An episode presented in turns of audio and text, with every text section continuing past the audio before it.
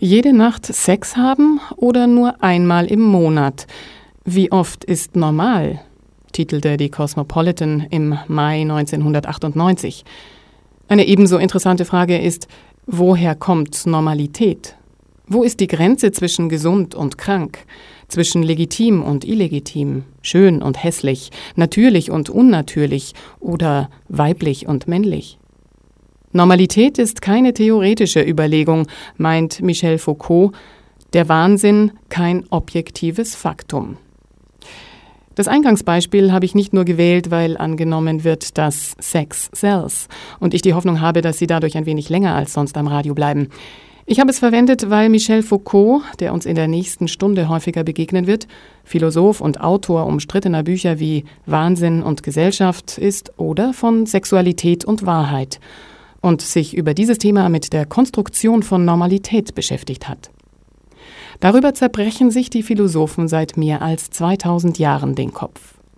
Eine Definition aus dem historischen Wörterbuch der Philosophie die Griechen verbanden den Begriff normal, soweit sie ihn nicht mit gesund gleichsetzten, mit dem Begriff Natur.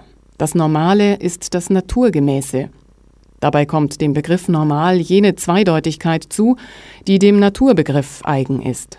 Natur meint, so besonders deutlich in den hippokratischen Schriften, zum einen die durchschnittliche Beschaffenheit, zum anderen auch den gesunden Zustand des Körpers und seiner Organe und damit den Idealzustand, dessen Wiederherstellung Ziel der ärztlichen Therapie ist.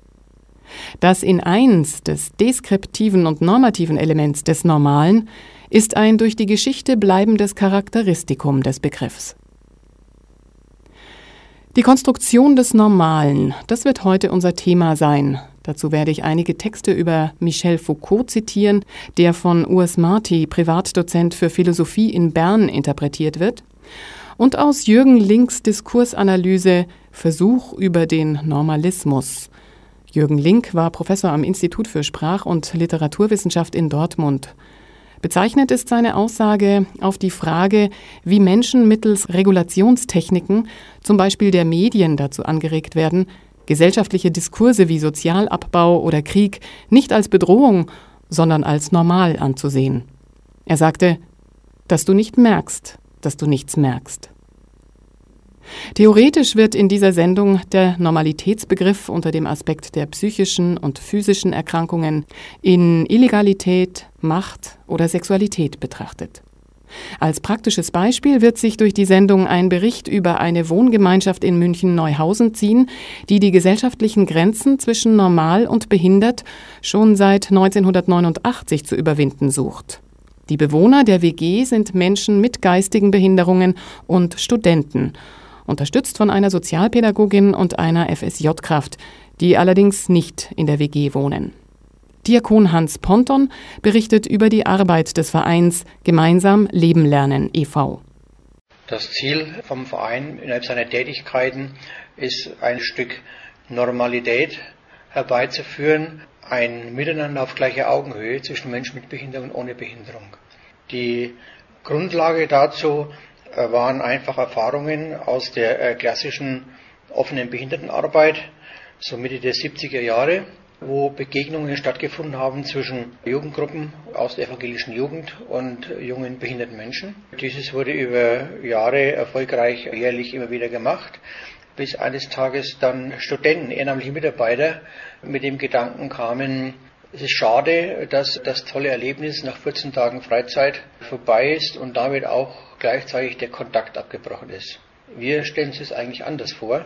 Und aus diesem Gedanken heraus ist dann das Wohnen entstanden. Warum können nicht Menschen mit Behinderung und ohne Behinderung auch gemeinsam wohnen? Für Studenten ist es in der Großstadt üblich mit WGs, dass man einfach zusammen wohnt, um auch dem Kostenfaktor entsprechen zu können. Und dies wurde nun versucht, auf Mitbewohner mit einer geistigen Behinderung zu übertragen. Es war eine sehr lange Zeit der Vorbereitung nötig. Einige Konzeptionen wurden auch verworfen. Als das erste Projekt dann tatsächlich gestartet werden sollte, hat der Eigentümer der Räumlichkeiten Rückzieher gemacht. So ist in der Zwischenzeit erstmal der ambulante Dienst entstanden, wo ehrenamtliche Mitarbeiter in die Familien gehen und die Familien unterstützen bei der Betreuung und ihrer behinderten Kinder und bei deren Tagesgestaltung. Im gleichen Jahr im Herbst ist dann die erste integrative Wohngemeinschaft entstanden, in welcher fünf Menschen mit geistiger Behinderung und vier ohne Behinderung zusammenwohnen. Sie sind verantwortlich für den Alltag, der das ganze WG-Leben betrifft. Für jede WG, von denen wir inzwischen fünf haben, gibt es einen Sozialpädagogen, der aber nicht mit drin wohnt, der zum Arbeiten, zur Begleitung, zur Organisation mit da ist. Das war ein Projekt, das in dieser Phase vor allem auch deshalb entstehen konnte, weil die Landeshauptstadt München als damals zuständiger Kostenträger auch sehr interessiert daran war, diesen Aufschwung der Jahre damals mitzunehmen und tatsächlich mehr Gleichberechtigung, Integration hieß es damals, heute ist man bei der Inklusion angelangt, in der Praxis umzusetzen. Die Bewohner in der WG sind alle gleichberechtigte Mieter, egal behindert oder nicht behindert, und entsprechend ist auch der Umgang miteinander. Und das ist vielleicht ein so Kriterium, was uns von vielen stationären Einrichtungen unterscheidet. Die Leute in der WG, die leben zusammen. In der stationären Einrichtung, da kommt der Mitarbeiter und geht wieder und dann kommt ein neuer und so weiter und so weiter. Und dieses gemeinsame Leben, das verändert Menschen, nämlich die ohne Behinderung und auch die mit Behinderung sodass damals so der jetzt formulierte Inklusionsgedanke, wie auch in der UN-Konvention benannt ist, damals schon unausgesprochen mitgeschwungen hat und auch umgesetzt worden ist. Unter dem Aspekt der Alternative, ob es sich bei der Normalität um eine anthropologische Konstante oder aber um eine historische, spezifische Emergenz der westlichen Moderne handle, sei die Aufmerksamkeit auf die auch im Interdiskurs deutlich akzentuierte Beziehung zwischen dem Normalen und der Statistik, ja sogar der Normalverteilung, also Gaußkurve, Glockenkurve, Kurve mit mittlerem Bauch des Durchschnitts gelenkt. Das Normale taucht, selbst als Begriff, tatsächlich zuerst im Zusammenhang mit moderner Massenproduktion und moderner Erhebung von Massendaten sowie der statistischen Analyse solcher Massendaten seit dem 18. und verstärkt seit dem frühen 19. Jahrhundert auf. Zunächst dominierten dabei Spezialdiskurse wie Demografie oder Medizin, und erst im weiteren Verlauf wurde das Normale auch zu einer unübersehbar wichtigen Kategorie im Inter- und Elementardiskurs. Schreibt Jürgen Link in seiner Einleitung Normal, banale Floskel oder Schlüsselbegriff? und dokumentiert seine Bedeutung also auch für das subjektivierte Alltagswissen. Wie viel Normalität findet zwischen den Bewohnern der WG in der Johann Sebastian Bach Straße in Neuhausen statt? Hans Ponton? Die nicht behinderten Bewohner, die Studenten, die unterstützen ihre Mitbewohner in all den Tätigkeiten des alltäglichen Lebens, wo sie allein nicht damit zurechtkommen und können für diese Leistung, die sich bei circa 15 Wochenstunden bewegt, mietfrei in dieser WG mitwohnen. Das ist also so das gegenseitige Geben und Nehmen und wir haben bisher gute Erfahrungen damit gemacht. Wir haben äh, in Fortführung dieses Gedankens 2006 eine WG eröffnet für Senioren mit geistiger Behinderung, also diese Zielgruppe, äh, die jetzt so langsam aus dem Werkstattleben rausgewachsen sind. Da ist ja im Dritten Reich eine ganze Generation ermordet worden, sodass also diese in unserer Gesellschaft gar nicht aufgetaucht ist in diesen Jahren und jetzt kommen sie also mit Macht. Wir haben das gleiche Konzept umgesetzt, allerdings mit der Ergänzung, dass der Personalschlüssel des hauptberuflichen Personals erhöht ist. Aber von der Wohnstruktur her wohnen auch äh, sechs Senioren mit geistiger Behinderung und vier Studenten zusammen und versuchen nun mal den Alltag miteinander hinzukriegen. Fachpersonal deshalb mehr, weil äh, tagsüber mehr Betreuungszeiten anfallen, weil die Leute so langsam wieder aus dem Arbeitsleben ausgeschieden sind schon oder in dem Prozess des Ausscheidens sind und tagsüber äh, die Studenten natürlich nicht zur Verfügung stehen, weil die sollen ja auch studieren nebenher. Ist denn angedacht, auch alte Menschen und alte Menschen zusammenzufinden? Also wir haben da lange drüber nachgedacht und sind zu dem Schluss gekommen, dass es eigentlich nicht funktionieren kann innerhalb der Struktur, die wir zumindest haben. Denn die WGs sind räumlich so ausgelegt, dass es ganz normale Wohnungen sind, wo halt jeder sein Zimmer hat und die Gemeinschaftsräume wie Sanitärbereich und Küche und Wohnzimmer ist ein Gemeinschaftsraum. Wenn also ein alter Mensch sich einen gewissen Lebenswohlstand aufgebaut hat, alles über Bord werfen soll und in ein Zimmer vergleichbar mit den anderen Mitbewohnern zu ziehen, dann ist es eine schwere Herausforderung. Äh, denn es stellt sich auch die Frage dann zwangsläufig, was passiert mit dieser Person, wenn er selber mal gebrechlich wird. Und äh, diese Kombination ist uns als nicht umsetzbar erschienen. Wo wir andere ältere Menschen mit einsetzen, ist jetzt dann so im Bereich der Tagesstruktur und Tagesbetreuung wo man dann im Rahmen einer Nachbarschaftshilfe oder in diesem Rahmen durchaus so Art Patenschaften oder sowas äh, übernimmt, wo dann einer aus dem Stadtteil einmal in der Woche mit einem der Senioren was unternimmt oder in die Stadt geht oder einfach das Leben in der Öffentlichkeit mit ermöglicht, was natürlich dann über die Fachleute, über die Pädagogen so nicht mehr äh, zu machen ist in diesem Umfang. Bevor aus dem Kapitel Die Archäologie der Humanwissenschaften von Urs Marti über Michel Foucault gelesen wird, muss klargestellt werden, dass hier die Phänomene von geistiger Behinderung und psychischen Erkrankungen nicht verwischt werden sollen. Gemeinsam ist ihnen aber, und darauf will diese gesamte Sendereihe zu den Disability Studies, den Studien zu Behinderung hinaus, dass sie möglicherweise aus Normierungsgründen zu einer eingeschränkten Teilhabe an der Gesellschaft führen.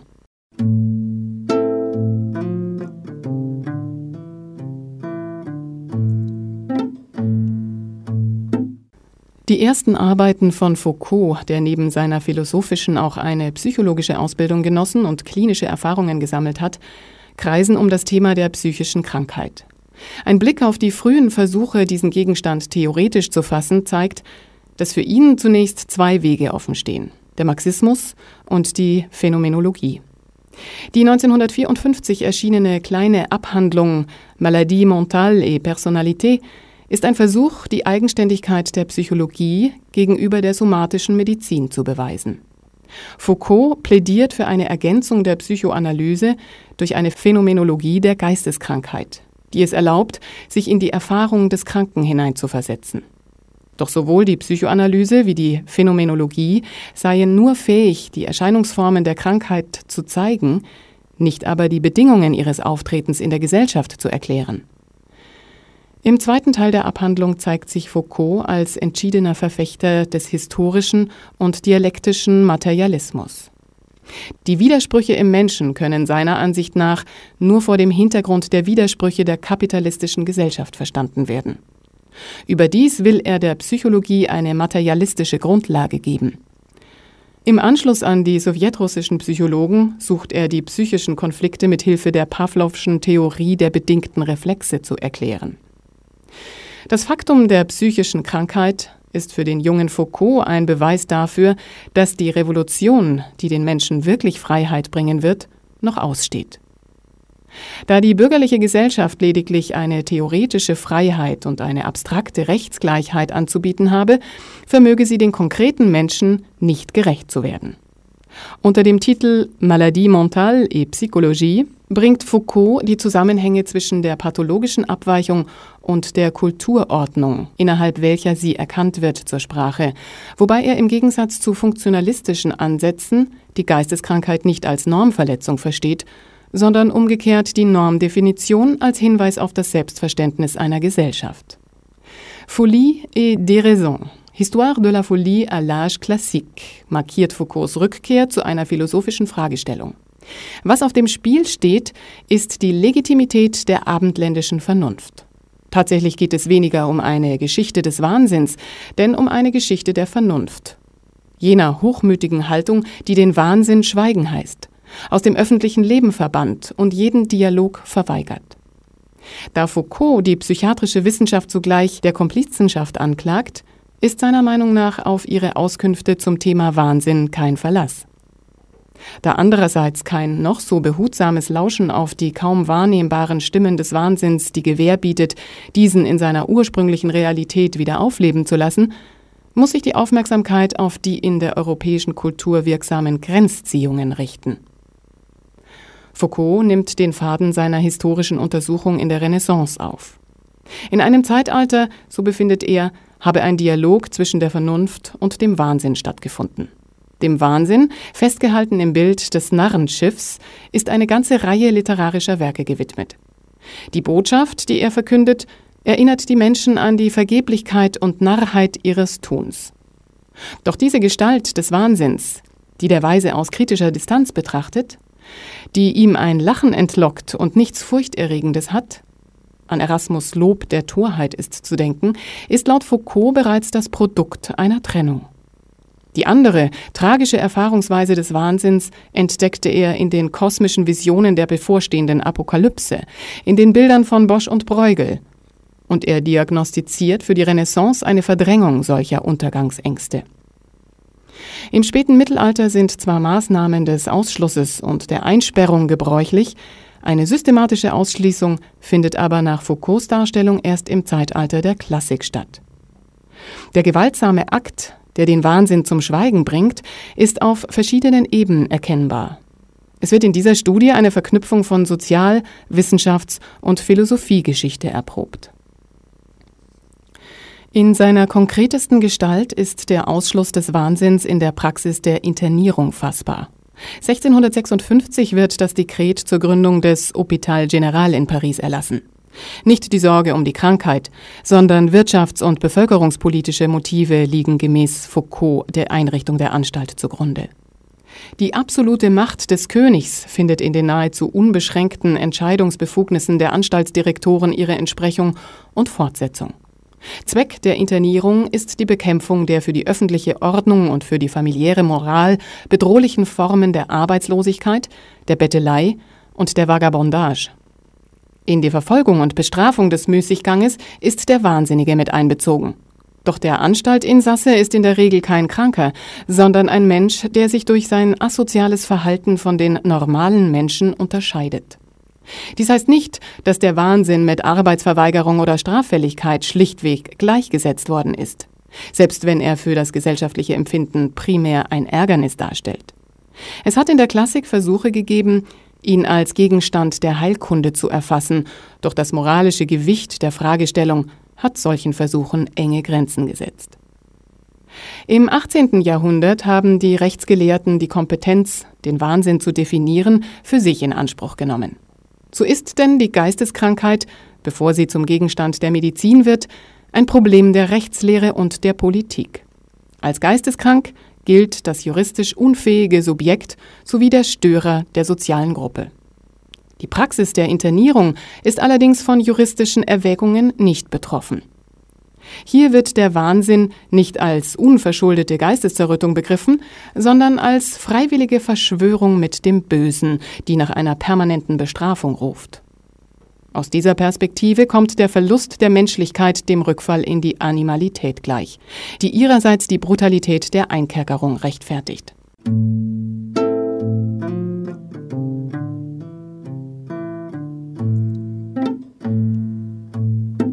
Soweit Foucaults Beschreibung der Diskriminierung bestimmter Verhaltensformen im klassischen Zeitalter.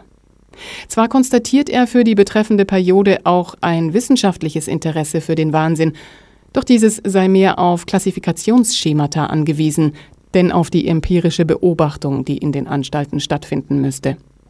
Der Wahnsinn, so lautet die These des Buches, ist im klassischen Zeitalter von einer eigenständigen Erfahrungsform zur negativen Kehrseite der Vernunft herabgemindert worden. Er wird am Vorabend des 19. Jahrhunderts als psychologische Auswirkung einer letztlich moralischen Verfehlung begriffen, die ihrerseits in der Verletzung der natürlichen Lebensregeln besteht. Gegen Ende des 18. Jahrhunderts stößt die Institution der Internierung zunehmend auf Kritik, besonders von Seiten der Philanthropen, die sich gegen die unterschiedslose Behandlung von Irren und Verbrechern empören, sowie von Seiten politischer Opponenten, die gegen die erniedrigende Einsperrung protestieren, in welcher die stete Präsenz des Wahnsinns zum stärksten Bild eines bestialischen Despotismus wird. Überdies wird im aufsteigenden Kapitalismus die Aussonderung der Armen aus der Volkswirtschaft kritisiert. Doch die Rehabilitation dieser potenziellen Arbeitskräfte erstreckt sich nicht auf die Kranken, da sie zum gesellschaftlichen Reichtum nichts beitragen können. Die Pflege der Kranken ist gemäß der Auffassung liberaler Ökonomen eine Pflicht der Familie, nicht des Gemeinwesens. Die Familie erscheint schon deshalb als der ideale Ort der Heilung, weil sie dem Kranken gegenüber sowohl eine übergeordnete Vernunft repräsentiert, als auch eine vertraute Umgebung gewährt. Aufklärung und französische Revolution haben den Menschen zum vernunftbegabten Subjekt und zum freien Glied der Gesellschaft erhoben. Das Recht auf Freiheit, leitet sich von der Fähigkeit zum Vernunftgebrauch ab. Ist die Vernunft beschränkt, muss auch die Freiheit eingeschränkt werden, nach einer exakten gegenseitigen Bemessung, die die Gefährdung der Gesellschaft durch den Irren wie dessen Chancen in einer wohlbemessenen Freiheit die Vernunft wiederzuerlangen abzuwägen vermag. Der Wahnsinn ist nach Foucaults Lesart nicht mehr zum Schweigen verurteilt, sondern wird regelmäßig von der Vernunft befragt und überwacht. Die um die Zeit der Französischen Revolution entworfenen Modelle des Krankenasyls beruhen nicht mehr wie die Internierung auf der Strategie einer Trennung bestimmter Menschen von der Gesellschaft. Das Asyl soll vielmehr eine Schule sein, in der bürgerliche Verhaltensformen eingeübt werden.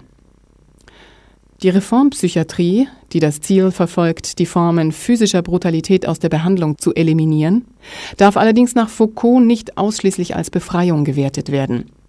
Er sieht deren Aufgabe eher darin, den Kranken mit der gesellschaftlichen Konformität zu versöhnen, in die Arbeit einzugliedern, den herrschenden Moralvorstellungen und der patriarchalischen Familienordnung zu unterwerfen. Auch von einem medizinischen Erkenntnisfortschritt lässt sich Foucault zufolge angesichts der moralisierenden Intentionen der psychiatrischen Praxis kaum sprechen.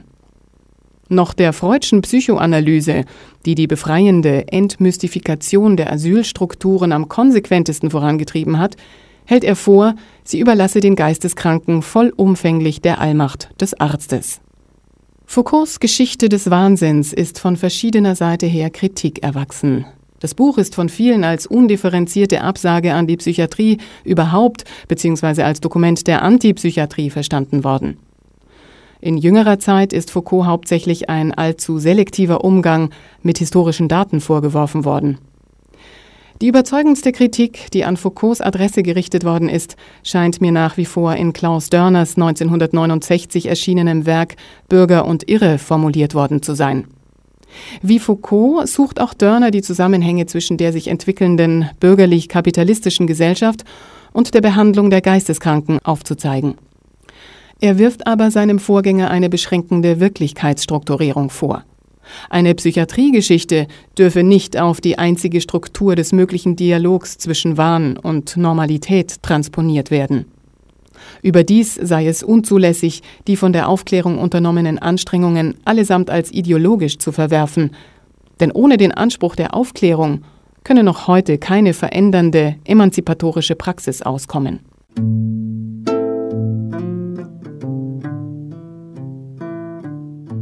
Noch eine Anmerkung aus dem Kapitel Geburt und Tod des Menschen in der Ordnung des Wissens. Thema ist die Entstehung der modernen Medizin im Übergang von der Aufklärung zum 19. Jahrhundert. Hier legt der Autor Urs Marti das Werk Archäologie der Humanwissenschaften von Michel Foucault zugrunde. Wie bereits die Geschichte der Psychiatrie enthält auch diese medizinhistorische Abhandlung reiches Material sowohl wissenschafts- wie sozialgeschichtlicher Art. Dass eine Krankheit erkennbar ist, sobald sie im menschlichen Körper lokalisierbar wird, gilt der anatomisch-klinischen Medizin als Selbstverständlichkeit. Tatsächlich handelt es sich aber lediglich um eine historische und vorübergehende Gegebenheit. Mit dieser Behauptung wird die Untersuchung eröffnet. Die Ärzte des 18. Jahrhunderts sind gemäß Foucaults Ausführungen auf andere Erkenntniswege angewiesen, nämlich auf die Regeln der Klassifikation, auf das Tableau, in welchem die intelligible Anordnung der Krankheit zu entziffern ist. Das Auftreten der Krankheit im menschlichen Leib bedeutet dieser Auffassung zufolge stets eine Verfälschung des reinen Typus durch das individuelle Temperament.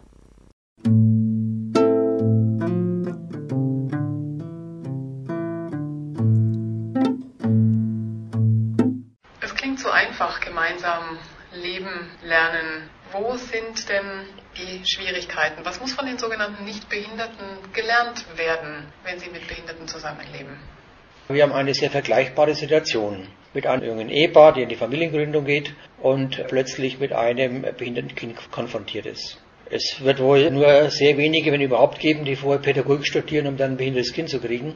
Und in der gleichen Situation ist der Student. Allerdings mit dem Vorteil, dass er sich auf die Situation schon einstellen konnte im Vergleich zu den Eltern.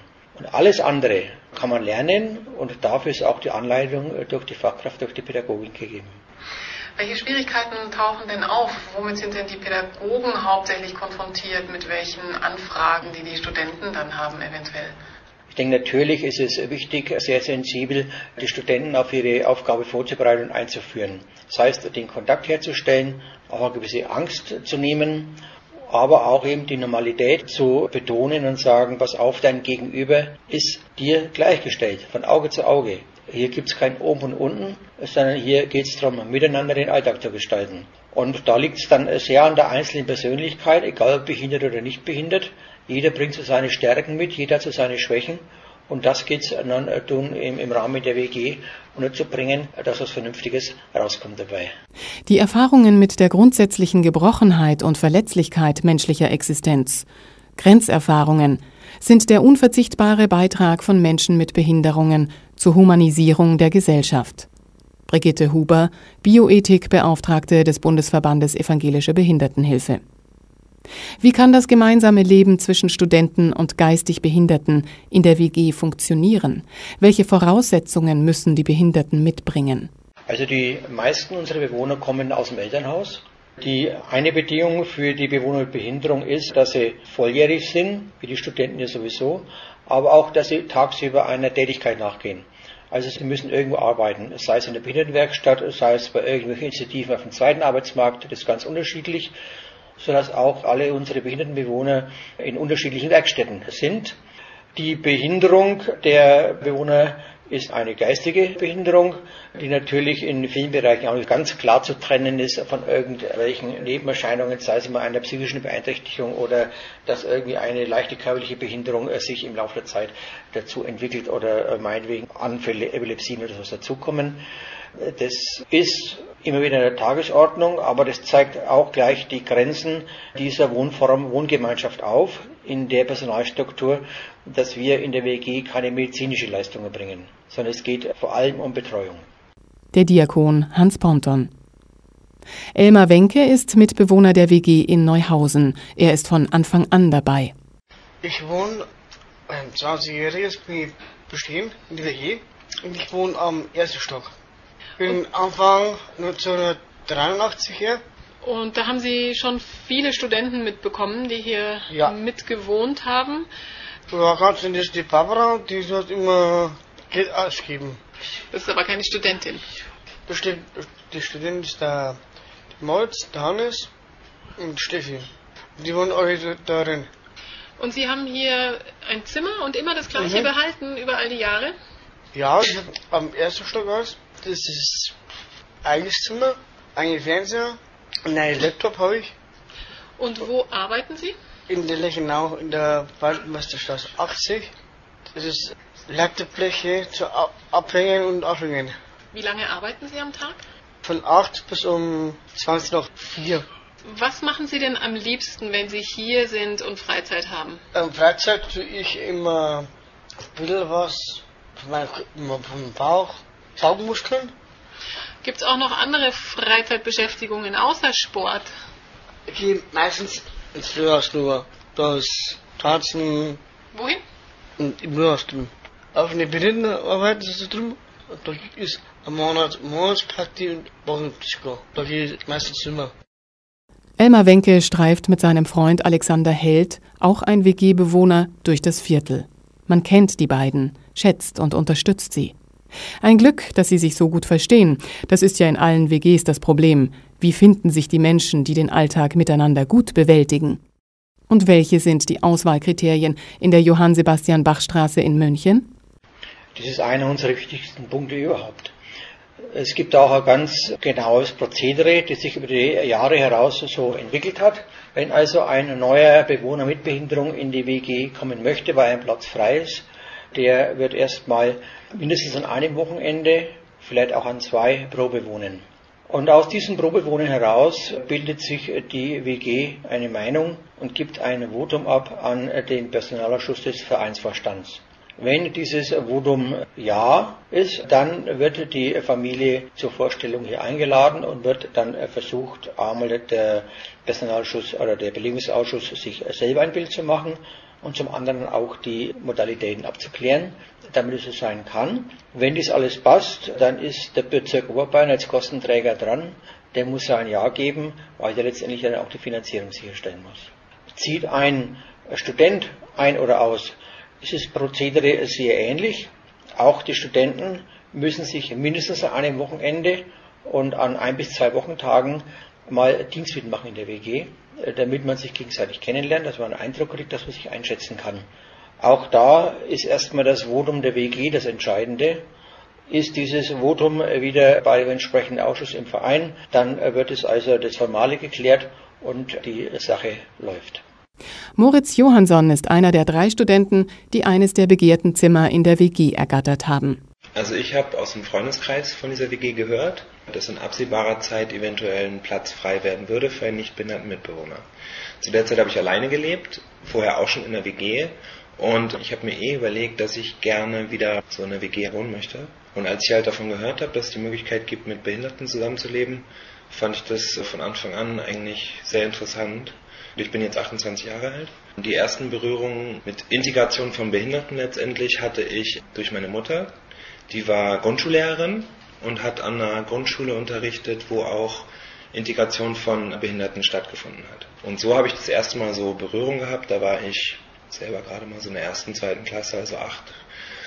Und es hat mir damals schon sehr gut gefallen und sie hat immer erzählt, wie schön das ist, wie die anderen Kinder letztendlich innerhalb kürzester Zeit Barrieren abgebaut haben das fand ich damals schon sehr beeindruckend. Und so hatte ich eigentlich schon früh in meinem Leben einen Blick dafür, dass es das wert ist auch irgendwie, zu versuchen, diese Menschen so zu akzeptieren, wie sie sind. Und dann in der Schulzeit hatte ich Zivildienst, war Zivildienstleistender, bin dann in der Behindertenwerkstatt gekommen und hatte da dann mehr mit Behinderten noch zu tun, habe mit denen täglich gearbeitet, war in den Arbeitsgruppen drin, da waren geistig Behinderte, körperlich Behinderte, später auch noch psychisch Kranke, sodass ich eigentlich das ganze Spektrum an Arbeitern in Behindertenwerkstätten so mitbekommen habe. Es war eine wunderschöne Zeit, also erstmal das Zivildienstleben an sich ist sowieso ja eine schöne Zeit und ich konnte weiter irgendwie diese Kontakte vertiefen zu Menschen mit Behinderung.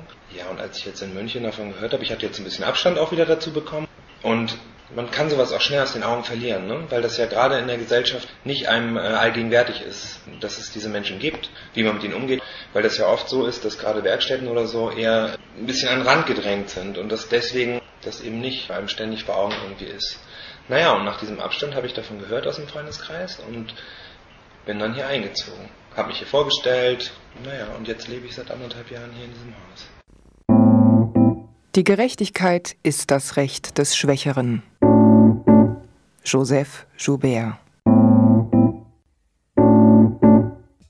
Sie hören Radio Lora München auf der 92.4. Eine Sendung der Reihe Behinderung neu denken mit dem Thema Verkörperte Differenzen, normierende Blicke.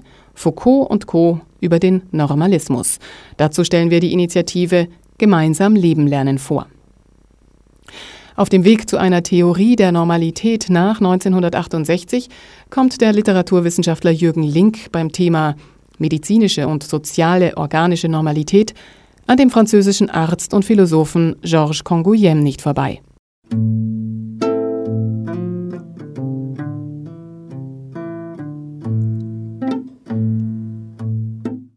Georges Canguilhems Studie über das Normale und das Pathologische bilden die Grundlage jeder theoretischen und historischen Beschäftigung mit dem Normalismus.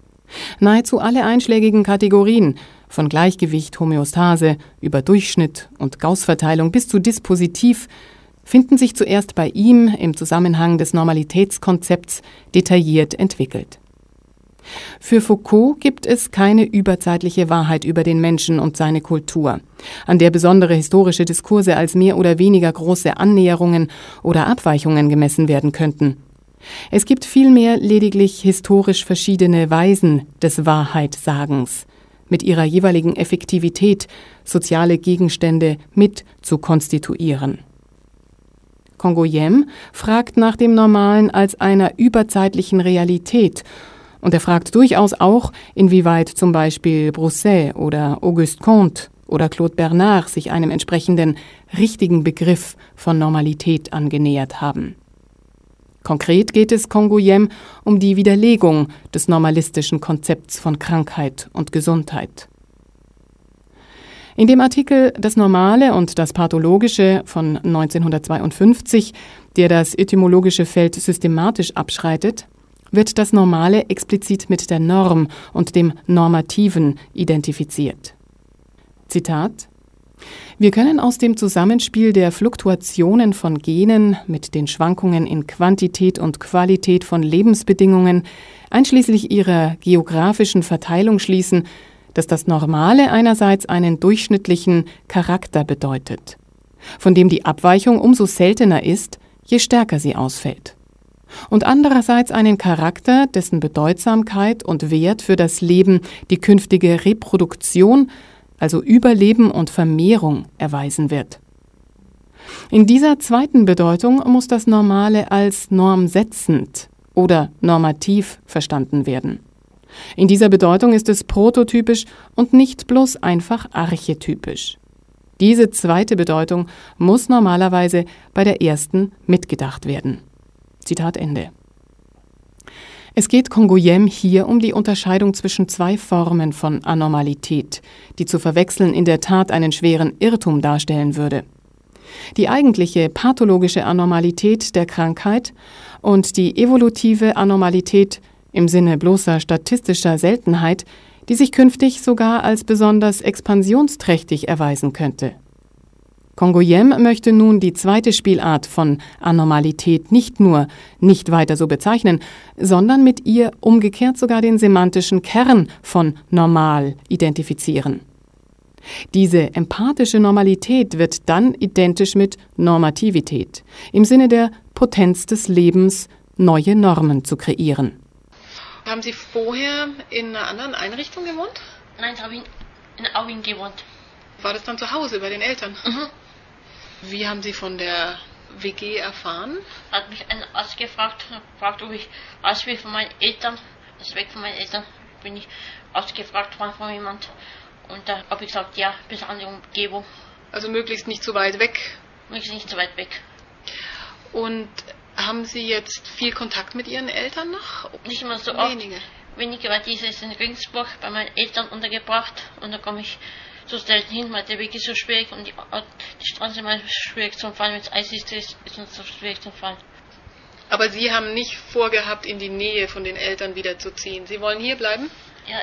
Sie wohnen hier in der WG Mhm. und gehen tagsüber in die Arbeit. Mhm. Darf ich fragen, was für eine Arbeit es ist? Es ist Arbeit von der Schweinstraße, das ist bei Westpark und mache Autoteile für MAN, Laster und für Busse. Haben Sie auch Freunde dort, die sich hier dann vielleicht auch mal besuchen können? Schwierig. Schwierig, ja. Sehr schwierig. Ich habe da Bekannte, die mich gut verstehen nette Arbeitskollegin und das reicht. Wie verstehen Sie sich dann mit den Mitbewohnern? Ja, ganz gut. Gibt es da mal Probleme? Manchmal ab und zu, ja. Manchmal, manchmal, manchmal streiten, manchmal erzählen wir uns nicht wieder und manchmal ist mir wieder gut. Ich weiß auch nicht, wie ich das sagen soll. Es ist ein bisschen schwierig auszudrücken. Grundsätzlich mag ich die Leute als ganz sind sehr nett. Und Sie bleiben einfach hier, solange es irgendwie geht, oder? Solange wie? ich bis in die Arbeit gehen kann, wie man immer gehen kann, muss ich halt schauen, was ich dann mache, aber solange ich auch in die Arbeit gehen kann, bleibe ich halt. Darf ich fragen, wie alt Sie sind? Das weiß ich nicht auswendig. Schwierig. Müssen wir nachschauen Mhm. oder fragen. Gut, dann vielen Dank. Danke. Die Potenz des Lebens, neue Normen zu kreieren. Das leistet auch die WG-Bewohnerin Christiane Grohmann in München-Neuhausen.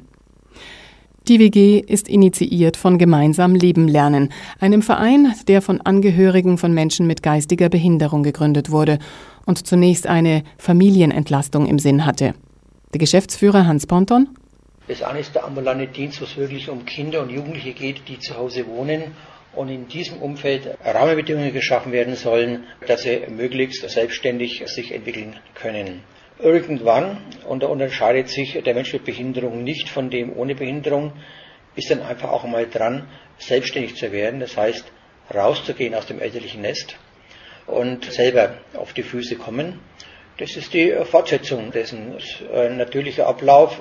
Bloß es muss dann eben das entsprechende Angebote da sein, damit sich das umsetzen lässt. Und aus dem Gedanken heraus sind eben dann die Wohngemeinschaften entstanden. Also die Leute, die bei uns in der Wohngemeinschaft wohnen, haben in der Regel einen gesetzlichen Betreuer, weil sie eben selber nicht dazu in der Lage sind. Es sind sehr häufig noch die Eltern, aber umso älter die älter werden, umso schwieriger wird das für viele einfach auch. Insofern ist der Mensch mit Behinderung in der Wohngemeinschaft nicht irgendwie an gemeinsamen Leben lernen oder an irgendeine Person gebunden, sondern das ist seine freie Entscheidung.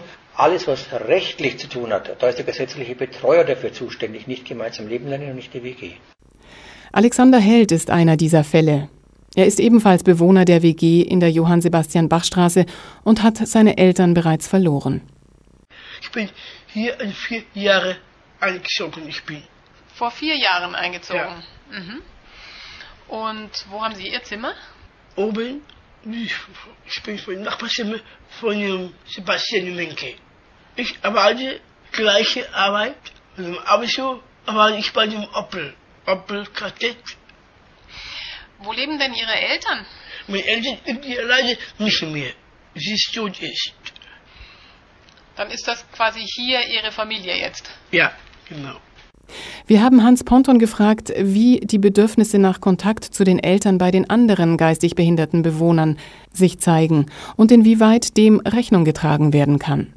Das ist fast genauso plural wie in anderen Situationen mit der Einschränkung eben, dass in der Regel zwischen den Eltern und den Menschen mit einer Behinderung eine andere Beziehungsebene noch gegeben ist als mit nicht behinderten Kindern. Allein dadurch ausgeht, dass man sehr viel mehr Zeit miteinander verbringt, zwangsläufig. Und natürlich die Selbstständigkeit von dem behinderten Kind nicht so gegeben ist, wo man sagt, also jetzt hat er es geschafft, jetzt will er sein Leben selber einrichten, sondern da ist immer ein Stück Betreuung einfach erforderlich. Darum gibt es eben diese Art von WG auch. Darum ist es auch wichtig, dass der Kontakt zu den Eltern erhalten bleibt. Er ist äh, nicht in der WG eingesperrt. Wir haben äh, sehr viele WG-Bewohner, die am Wochenende auch nach Hause zu den Eltern gehen, soweit es möglich ist und gewollt ist und die Eltern so noch belastbar sind. Und das ist aber allein die Entscheidung zunächst mal äh, von den Menschen mit Behinderung und nicht das von der WG. Die WG hat sich zu bemühen, so interessant am Wochenende zu sein, dass möglichst viel auch in der WG passiert und nicht das Wochenende prinzipiell zu Hause stattzufinden hat. Das heißt, es gibt Angebote, sowohl die Familien zusammenzuführen, als auch dass die Behinderten alleine ihre Freizeit verbringen können. Genau so ist es. Und darum machen die WGs ja auch ein bis zweimal Elternkaffee oder man trifft sich zum Grillen oder man feiert Ostern oder Weihnachten zusammen. Wir haben jetzt diese heuere Situation gehabt, dass wir das erste Mal drei, vier Bewohner mit geistiger Behinderung da haben, die keine Herkunftsfamilie mehr haben. Wo sie die Frage stellt, was passiert dann? Keine Verwandtschaft, keine Onkels, keine Tanten. Die Lösung, die wir für uns gefunden haben, ausgehend von den Mitarbeitern, dass wir sagen, okay, dann machen wir über Weihnachten und Silvester eine Freizeit, wo wir mit all denen zusammen, die eben nicht mehr nach Hause können, versuchen, diese Zeit so gut wie irgend möglich zu gestalten und hinzukriegen. Das ist die Entwicklung, die einfach so auf uns zukommt und das wird sich sicher auch nochmal in dem Bereich verändern, wenn jetzt so die ersten gesundheitlichen Gebrechlichkeiten auftauchen, sei es altersbedingt, sei es demenzbedingt, die ja nun lebensaltersunabhängig ist, also da sind neue Herausforderungen, an denen wir ja, konzeptionell schon intensiv arbeiten und werden in diesem Bereich sicher auch noch die eine oder andere Aktivität entwickeln. Das WG-Leben steht in Zukunft also auch für die Studenten vor neuen Herausforderungen. Barbara Nieder ist die Sozialpädagogin in der WG. Sie hat schon ein paar Studenten ein- und wieder ausziehen gesehen. Man muss schon dazu sagen, es sind schon sehr offene Leute, die hier wohnen. Die haben schon mal eine bestimmte Grundeinstellung Sonst würden sie sich nämlich nicht hier bewerben, sage ich jetzt mal. Viele sagen, es ist eine unglaublich intensive Erfahrung, hier zu leben. Man merkt auch im, im, Verlauf des hier Lebens, wie sich so die Einstellungen ändern oder wie man dann anders umgeht mit den Bewohnern mit Behinderung. Also das ist echt interessant. Ich finde schon, dass es bei den Studenten so eine Abfolge gibt, wie sie das hier erleben. Und wer rausgeht, sagt oft, dass es eben eine ganz wichtige Zeit war, eine sehr intensive Zeit war. Aber manche sagen auch wirklich, okay, jetzt nach zwei, drei, vier Jahren, ähm, jetzt brauche ich wieder Zeit für mich. Also das sind sehr unterschiedliche Erfahrungen. Was auf jeden Fall stimmt, da bin ich mir ganz sicher, es ist eine sehr intensive Zeit hier. Weil es ja eben also nicht nur das Leben mit Menschen mit Behinderung, sondern auch wir tragen hier gemeinsam das Haus. Also ich denke schon, dass das sehr harmonisch läuft zurzeit. Es gibt aber natürlich auch Phasen, wo das schwieriger ist und natürlich ist alles hier sehr privat. Also ich kriege mit, wenn es den Studenten nicht so gut geht, denke ich. Sie kriegen mit, wenn es mir nicht so gut geht. Wir alle kriegen mit, wenn es einem Bewohner mit Behinderung nicht gut geht. Also wir sind schon sehr eng. Es ist keine Arbeitsstelle oder so, es ist wesentlich mehr. Gesundheit und Krankheit sind nicht prinzipiell geschieden, sondern nur durch eine praktisch bestimmbare Summationsgrenze gesondert, sagte Sigmund Freud in Die Freudsche psychoanalytische Methode von 1904. Und was ist das Besondere an dem Zusammenleben zwischen geistig behinderten Menschen und Studenten in einer WG? Was unterscheidet diese Form von herkömmlichen Betreuungssituationen? Dass man sehr viel mehr Zeit hat, dass man die Bewohner mit Behinderung nicht als Pflichtaufgabe in der Arbeit sieht, sondern eben als ganz normale Mitbewohner, von denen man sich manchmal abgrenzt, zu denen man immer wieder kommt, mit denen man streitet, mit denen man sich versöhnt, aber das eben nicht so als, als, als Aufgabe begreift. Das sind so, glaube ich, die zwei wichtigsten Sachen. Aber es gäbe noch viel mehr, denn es ist unglaublich interessant, wie verschieden das ist. Ja. Es fällt mir noch was ein, und zwar ähm, die, die Freunde der Studenten, die hier vorbeikommen. Also das ist auch was, was unglaublich anders ist, dass hier einfach gern Leute vorbeikommen und dass wir auch immer wieder hier Feste haben, feiern, wo Leute gern kommen. Also es ist nicht so wie in einem Heim, wo irgendwie so eine kleine Distanz ist oft, sondern es kommen Freunde rein, die freuen sich, die befreunden sich oder finden eben irgendwie Kontakt mit unseren Bewohnern mit Behinderung und alles ist halt sehr viel offener wie in ganz normalen anderen Wohngruppen. Neben der Zeit und der Offenheit ist es natürlich auch der 1 zu 1 Betreuungsschlüssel, also drei Studenten und drei Menschen mit geistiger Behinderung, der vieles vereinfacht. In diesem Fall die ideale Lage der kleinen Stadtvilla mitten in einem intellektuellen Wohnviertel und die geringe Fluktuation der Studenten, die bleiben im Schnitt 2,7 Jahre. Trotz dem Erfolg dieses inklusiven Wohnmodells gibt es in Deutschland insgesamt nur drei Träger, in Reutlingen, Bremen und München, die etwas derartiges anbieten. Zum Schluss haben wir Hans Ponton noch nach dem Menschenbild gefragt, das der Initiative Gemeinsam Leben lernen zugrunde liegt. Der geistige Unterbau, der hat sich aus dem christlichen Menschenbild heraus entwickelt. Es gibt ja in der heutigen Pluralität auch innerhalb der Kirchen ein ganz breites Spektrum von Menschenbildern. Aber uns ist wichtig, dass der Mensch, auch der Mensch mit Behinderung, gewollt ist. Wir sagen ein Geschöpf Gottes, der Mensch kann nicht darüber entscheiden, ob und wie er ist, sondern er ist so, wie er ist. Auch wenn die Wissenschaft in dem äh, Bereich der Pränataldiagnostik inzwischen einiges in Bewegung gesetzt hat, was auch sehr zu hinterfragen ist, inwieweit hier nicht Selektion stattfindet in einem ja, möglicherweise sehr bedenklichen Maße. Also wir gehen davon aus, dass der Mensch so wie er ist, gewollt ist und damit auch sein Lebensrecht hat, ohne irgendwelche Abgrenzungen zu anderen. Dass es im Rahmen der geschichtlichen Entwicklung hier natürlich auch schlimme Zeiten gab und bis vor kurzem einfach auch die stationäre Großeinrichtung noch das Nonplusultra war, da wurde sehr viel versäumt. Und es hat sich in den letzten fünf Jahren da auch einiges entwickelt ins Positive hin. Aber es gibt immer noch sehr wenige nicht stationäre Angebote. Dieses Menschenbild ist uns wichtig, es gegenüber so zu akzeptieren und das erwarten wir auch von den Mitbewohnern oder von unseren Mitarbeitern. Das heißt jetzt nicht, dass alle die evangelische Kirchenmitgliedschaft vor sich hertragen müssen, sondern es geht mehr um das Denken, um die Bilder, die man im Kopf hat. Und das wird in den Gesprächen vorher sehr genau besprochen. Es wird immer unterschiedliche Meinungen geben, das ist ganz klar, aber muss ein gewisser Grundkonsens da sein. Und äh, den gebot die Diakonie vor. Die Frage, woher eine sich als wissenschaftlich ausgebende Lehre das Recht nimmt, einigen Menschen die Normalität abzusprechen und ihre Absonderung von der Gesellschaft zu fordern, hat Foucault seit jeher beschäftigt. Eine andere, wenn auch mit der ersten verwandte Frage, hat seine Aufmerksamkeit seit den frühen 70er Jahren auf das Phänomen der Macht gelenkt und ihn zu einer ganzen Reihe von öffentlichen Stellungnahmen veranlasst. Wie steht es um die Legitimation von Justiz und Polizei, wenn sie mehr oder weniger gewaltsam in den Alltag der Menschen eindringen? Im Herbst 1977 protestiert Foucault gegen die drohende Auslieferung des Rechtsanwalts Klaus Croissant an die Bundesrepublik Deutschland. Er beruft sich dabei auf ein Recht der Regierten, das im Gegensatz zu den Menschen- und Bürgerrechten zwar über keine theoretische Begründung verfüge, in der Praxis aber angesichts einer ins Grenzenlose strebenden staatlichen Machtfülle bereits zu einem verteidigungswürdigen Gut geworden sei. Der betreffende Artikel verrät Sympathien für die Anarchisten und ewigen Dissidenten. Die Frage liegt nahe, ob sich Foucaults politische Ideale mit jenen der Anarchisten decken. In diesem Sinne hat Jean Amery von einer anarchistischen Anthropologie gesprochen, von einer Haltung, die einerseits jeder Form von Macht und Autorität misstraut und sich weigert, die Umrisse einer alternativen Ordnung zu zeichnen, die andererseits ihre Hoffnungen in eine nicht unterdrückbare menschliche Natur setzt, welche der bestehenden Ordnung immer Widerstand leisten wird. Bei der Lektüre Max Stirners, Verfasser der 1845 erschienenen Schrift Der Einzige und sein Eigentum, ergibt sich, ähnlich wie bei derjenigen Foucaults, rasch der Eindruck eines unversöhnlichen Gegensatzes zwischen den Individuen und den sozialen Institutionen. Für beide Autoren besitzt das Gefängnis Modellcharakter, wo es um das Verständnis gesellschaftlicher Einrichtungen geht, die ihrerseits fast ausschließlich als den Menschen fremde, ihre Eigenart zerstörende Gewalten beschrieben werden.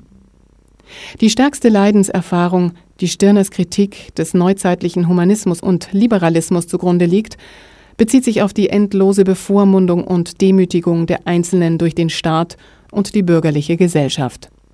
Er vermag deshalb, auch hier wird die Nähe zu Foucault deutlich, die französische Revolution nicht unbedingt als Fortschritt und Befreiung zu begreifen, ist doch der Herrschaft der souveränen Nation noch weniger zu entrinnen als jener des Monarchen.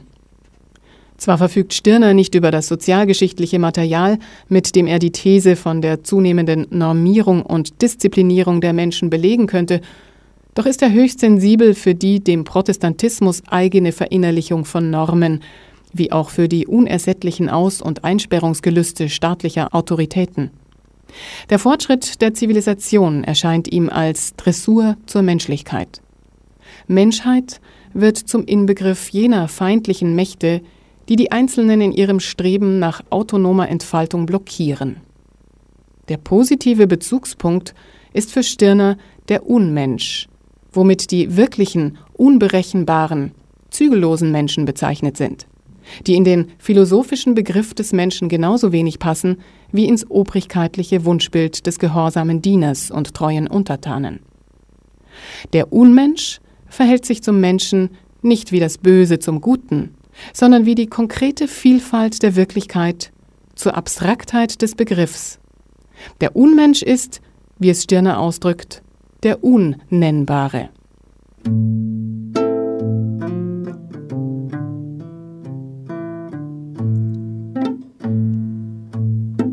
Zum Schluss hörten sie aus von der anarchischen Revolte zur Ästhetik der Existenz, anarchische Sympathien aus dem Buch über Michel Foucault von Urus Marti. Und das war die Sendung Verkörperte Differenzen, normierende Blicke, Foucault und Co. über den Normalismus aus der Reihe Behinderung neu denken. Dazu stellten wir die Initiative Gemeinsam Leben lernen mit ihrer WG in München-Neuhausen vor. Es kamen zu Wort die Bewohner Christiane Grohmann, Alexander Held, Elmar Wenke und Moritz Johansson, die Sozialpädagogin Barbara Nieder und Diakon Hans Ponton. Die Texte stammten aus Michel Foucault von Urs Marti, erschienen in der Beckschen Reihe Denker, und aus Versuch über den Normalismus von Jürgen Link, erschienen bei Van den Höck und Rupprecht. Verantwortlich für die letzte Stunde ist Eva Schmidt, die sich mit einem Zitat des französischen Dichters und Nobelpreisträgers André Gide verabschiedet. Der normale Mensch ist kaum wichtig für uns. Ich möchte fast sagen, man kann ihn streichen. Der normale Mensch, das Wort macht mich rasend, ist jener Rückstand, jener Urstoff, der nach dem Schmelzvorgang, wenn das Besondere sich verflüchtigt hat, auf dem Boden der Retorten zurückbleibt. Machen Sie es gut.